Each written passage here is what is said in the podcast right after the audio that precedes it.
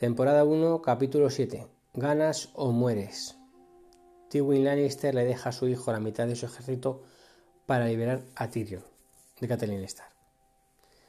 Ned le cuenta a Cersei que sabe que su hermano es su amante y le dice que se vaya, que en cuanto llegue el rey de cazar se lo contará. Meñique cuenta a dos prostitutas cómo perdió a Catelyn en un duelo contra el hermano de Ned. La ladrona le cuenta al maestro Lowin que los caminantes blancos estaban dormidos, pero ya no. Vuelve al muro el caballo de Benjen, solo. El rey Robert tiene un accidente en la cacería con un jabalí y en su lecho de muerte deja el reino a Lord Stark hasta que Jeffrey sea mayor. También intenta parar el asesinato de Daenerys. La araña manda un indulto a Mormon. Un mercader intenta envenenar a Daenerys. En el muro se asignan oficios y a Jon le hacen mayordomo de Ser George Mormon. Redley ofrece el ejército a Ned para sacar a los Lannister de desembarco del rey.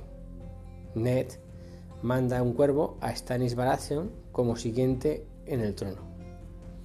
Meñique le intenta convencer de seguir con Jeffrey del rey, pero Ned dice no y le pide ayuda para poder sobrevivir a los Lannister. Sam y John hacen el juramento de la Guardia de la Noche. Mormon habla con Daenerys de que no pararán de intentar matarla. Cadrogo jura que conquistará los siete reinos para su hijo. Redley, junto con Lord Tyrell, huyen de desembarco del rey. Hay una confrontación entre los hombres del rey Joffrey y la Guardia Real a favor de Ned defendiendo el pergamino del rey Robert. Ned acaba apresado tras la traición de Meñique, diciendo os dije que no confiaréis en mí. Y hasta aquí el resumen del capítulo. La frase de, de este capítulo es la que le dice Cersei a Ned en el Juego de Tronos, o ganas o mueres.